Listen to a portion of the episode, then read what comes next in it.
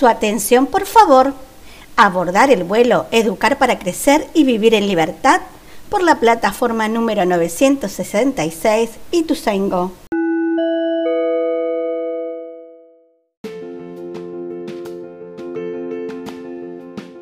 Buen día, colegas. Sean todos bienvenidos a Tiempos para compartir experiencias educativas.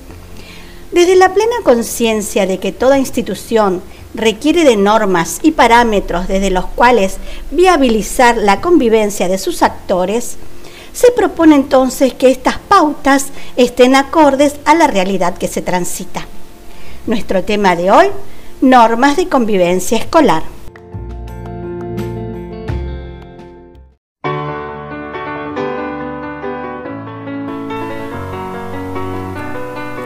La escuela, como espacio privilegiado de lo público, ofrece a los niños que concurren al nivel primario una instancia de participación en lo común, un espacio colectivo donde se aprende a convivir fuera del ámbito familiar, a sostener el diálogo con sus semejantes, a entenderse con otros y hacerse entender. La escuela es un lugar propicio donde se teje comunidad y sentido colectivo. Las normas de convivencia escolar tienen varios propósitos buscan educar y socializar, hacer participar en su construcción y hacer tomar conciencia en la importancia de su cumplimiento.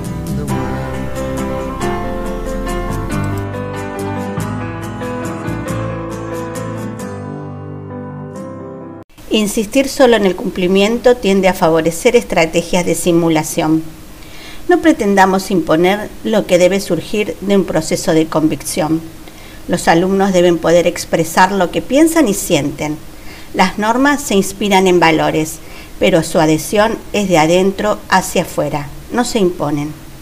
Los valores los deseamos porque hay un aval moral que los sustenta, que hace que los sientamos como propios y necesarios. Dentro de una secuencia de trabajo, una posible acción para consensuar las normas de convivencia del grado, entenderse con otros y hacerse entender, la actividad Nos escuchamos, nos conocemos, que comienza con la poesía Yo soy yo.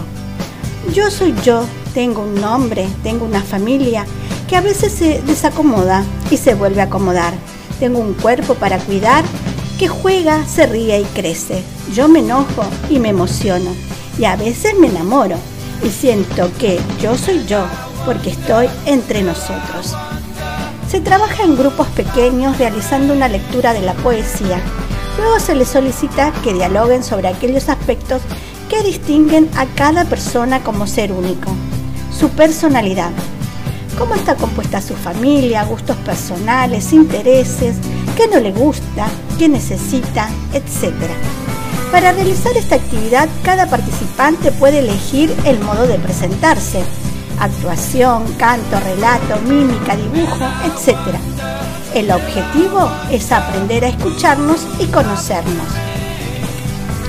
Los niños que asisten al nivel primario transitan un momento de su infancia que se caracteriza por el paso de la heteronomía al despliegue progresivo de la autonomía en sus acciones y pensamientos.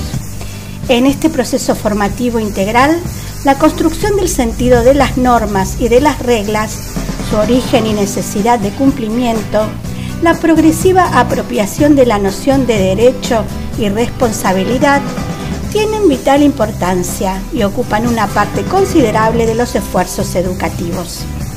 Que los niños generen relaciones positivas con las normas que ordenan el desempeño dentro de las instituciones es un elemento central para construir una convivencia más armónica.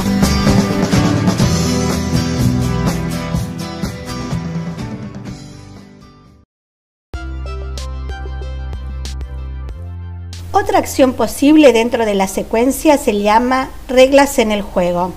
Los niños deben tomar como ejemplo algún juego o deporte que hayan practicado o practiquen regularmente.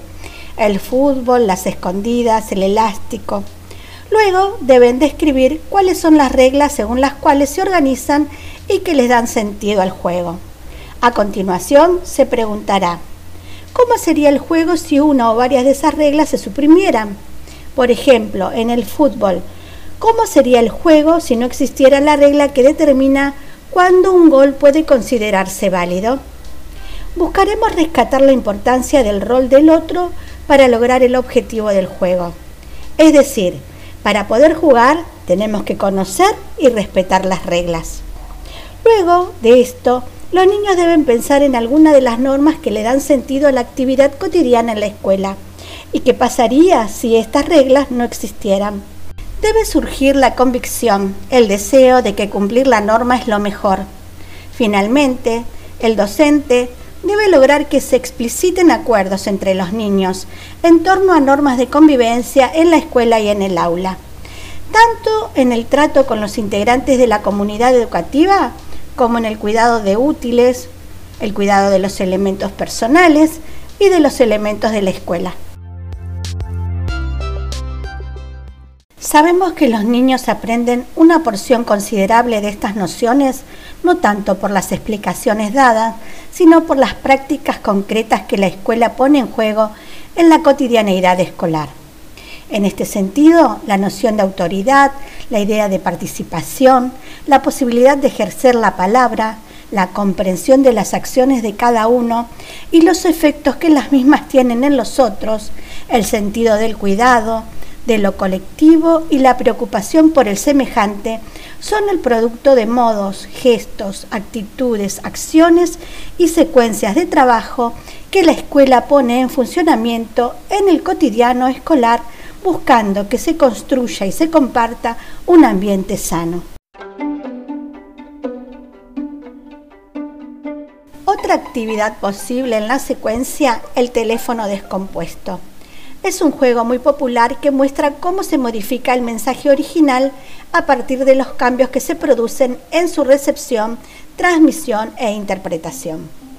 Es importante que luego de jugar se oriente a los alumnos hacia la reflexión sobre los procesos de comunicación y hacia las condiciones que contribuyen a reducir las alteraciones en la recepción, transmisión e interpretación de mensajes rescatar la importancia de prestarle atención al que habla, decir la verdad y expresarse con respeto.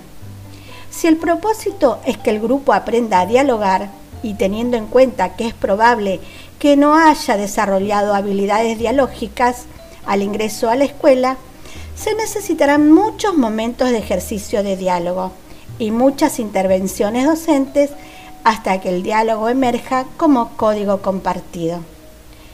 Interdisciplinariamente se puede trabajar en educación física con juegos cooperativos para fortalecer las dimensiones del compartir, ser compañeros, estar juntos, para ser fortalecidos y aplicados en todas las asignaturas. Al finalizar la secuencia de trabajo, proponemos a los estudiantes la elaboración de un acta de compromiso en la que se espera se consignen actitudes y conductas que favorezcan la convivencia del grupo.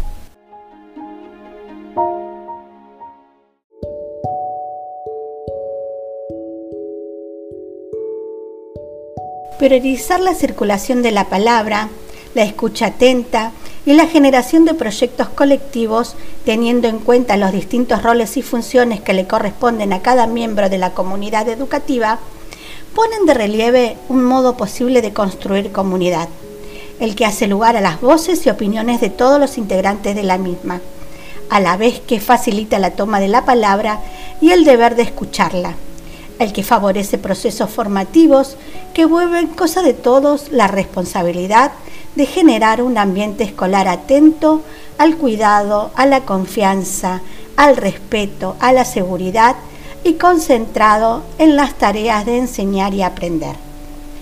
Bueno, hasta aquí este episodio.